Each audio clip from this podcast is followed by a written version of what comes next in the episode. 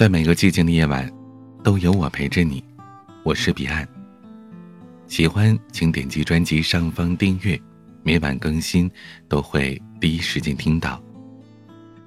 最近有听友问我，朋友跟自己借钱不还，或者求自己办事儿不给钱，该怎么办呀？其实我觉得，谈钱没什么不好意思的。因为这是一种肯定和尊重，可在现实中，却往往被人认为你太肤浅又太现实。可是，在我看来，谈钱并不伤感情啊，相反，它是增进感情的催化剂。朋友小新打来电话，说他的策划公司接了一个大活动，需要十个临时工。他所说的临时工。无非就是跟着老员工打杂，做一些卖力气的工作。从我这朋友阿新焦急的言语当中，我听得出来，他挺着急，找临时工这事儿是势在必行的。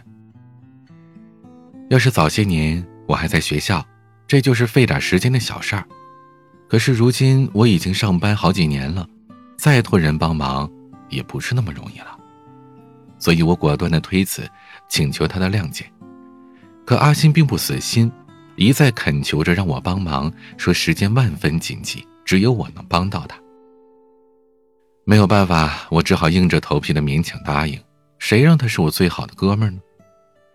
结果在我意料之内，我动员了所有的人脉，也只招到六个临时工。阿新的意思是让我也凑个人数，一起帮着干。他说：“兄弟有难，你哪有不出手相助的道理呀？”他开始跟我谈情谊，对于我的回报却只字未提。我自然是不肯留下的，毕竟第二天还要上班呢。可是我实在是拗不过他，最终还是留了下来。一天的劳累让我的四肢失去了知觉，更让我感到心寒的是，连一起挥汗的临时工都领到了工资，而我呢？名义上是给最好的兄弟帮了忙，可实际上就是一个一无所获的苦力罢了。我明明可以不去帮忙，去做我自己的事儿，不是吗？后来一个月过去，半年过去，他都没有再联系我。也许在他看来，朋友之间的情谊远比谈钱更重要，情谊就是用来做砝码去顶替朋友的时间和付出的。可是，人人都渴望钱，难道抛开情谊谈钱就一定是错误的吗？还有个朋友，当初把我推荐给一家婚庆公司，请我帮忙设计婚庆。我费尽了力气帮他设计好，但是，一直担心的就是对方会毁约，或者说这个设计不通过。所以呢，以前我跟别的公司合作，都是提前把费用谈妥的。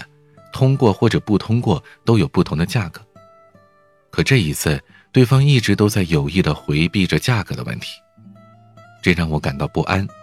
万一作品交上去了，对方不满意，一毛钱都不给我怎么办呀？我就给那个介绍工作的朋友打了电话，他只是在那边陪笑着，却不解释，这让我更加摸不着头脑。最后，最不想发生的事儿。还是发生了。我用了三天时间精心打造的作品，被对方否定了。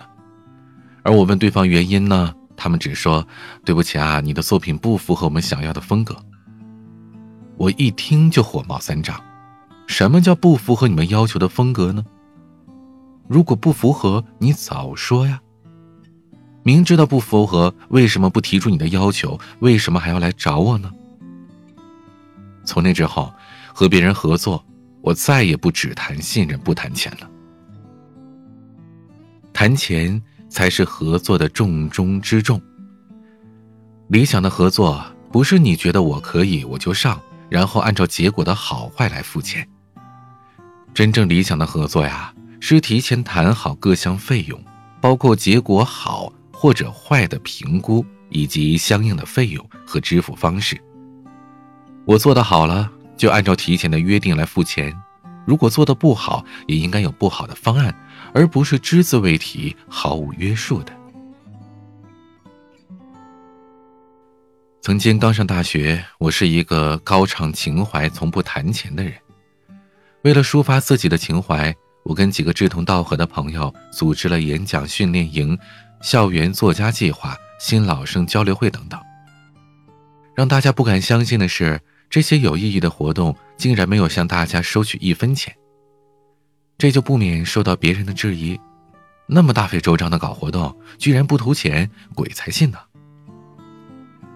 每当我耐心的向对方解释：“哎呀，不图钱，我做的这一切只是为了单纯的抒发情怀。”可对方只留下一句“呵呵”，就转身离开了。现在我回头想一想，那个时候自己真的挺傻的。我没想到。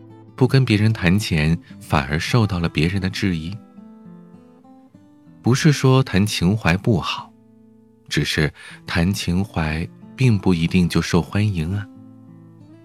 如果当初我在活动当中加入一些投资、赞助、商品、入场券这些元素，会不会更加吸引人？会不会获得更好的参与度和影响力呢？如今的我懂得了谈钱的重要性。也学会了用谈钱的方式收获更多的自信和快乐。有人说，谈钱代表着价值交换，也代表着平等与公平。对此，我深信不疑。清清楚楚的谈钱，才能让彼此的感情更加的稳固。对于那些只谈交情、谈信任、谈情怀的人，我只想说一句：不谈钱就敢干活，你也太不靠谱了吧！我不算模糊的、清楚的，经历了所有滋味；我不算懒散的、认真的，把执着都荒废。今天的晚曲，徐海俏，纯粹。喜欢我的节目。请点击专辑上方的订阅和关注，每晚更新，你都可以第一时间听到。每个夜晚用声音陪伴你，我是彼岸，晚安。